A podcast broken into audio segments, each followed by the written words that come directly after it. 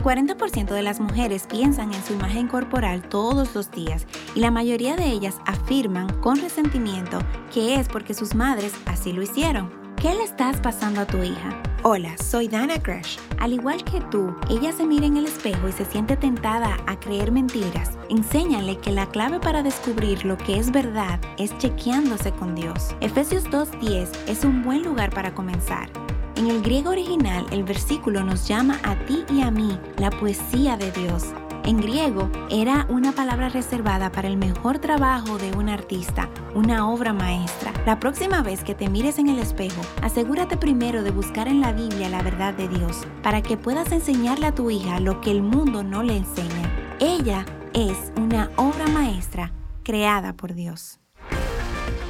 Para más consejos sobre cómo guiar a tu preadolescente, visita purefreedomjarabacoa.org.